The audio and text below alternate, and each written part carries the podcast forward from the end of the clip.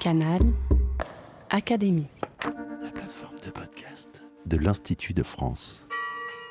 C'est euh, la page finale de la résurrection, euh, qui est un récit en rêve, c'est-à-dire un récit qui substitue à la logique discursive une logique onirique, donc, et c'est dans l'origine de la parole. C'est un texte de 77-78.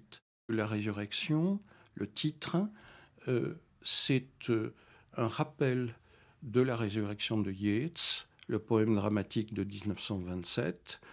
Je n'entre pas dans le détail de l'articulation de ce récit qui est complexe, où il est question aussi de la peinture de Bram de Velde.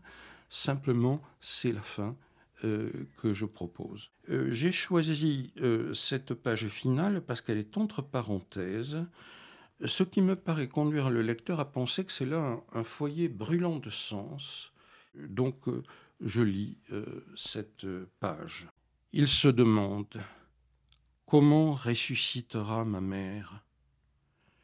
Telle qu'à sa dernière minute, et plus tard, beaucoup plus tard, il la verra juste après taillée à coups de hache dans du bois noir, comme une vierge romane, ou telle qu'elle a été pour lui à l'instant où, sans le savoir d'ailleurs, il l'a le plus ou le mieux aimé.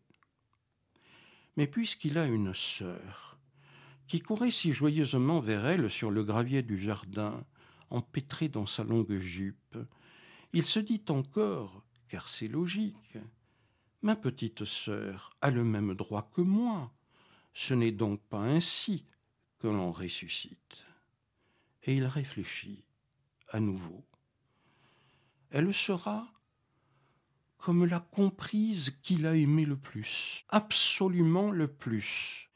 Et parce qu'un droit, cette fois incontestable, aura été, alors, revendiqué et peut-être acquis. Combien peut s'animer, en effet, sous le regard de l'amour, un visage de jeune fille?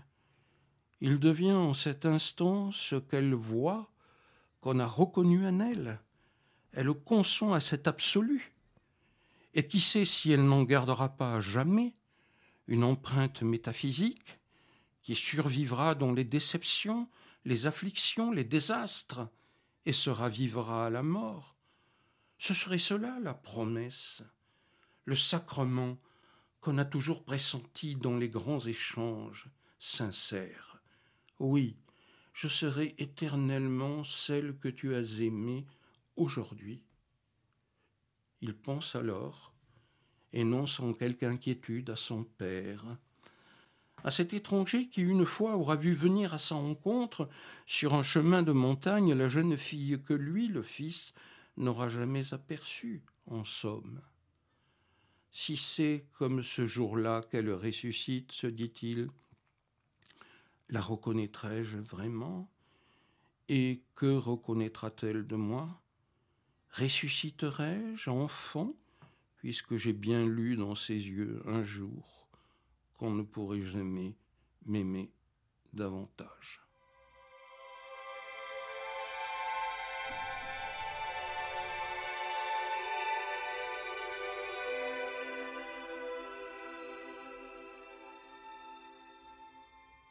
je, commenterai en fait très peu. C'est une réaction, non pas au sens chrétien, bien entendu.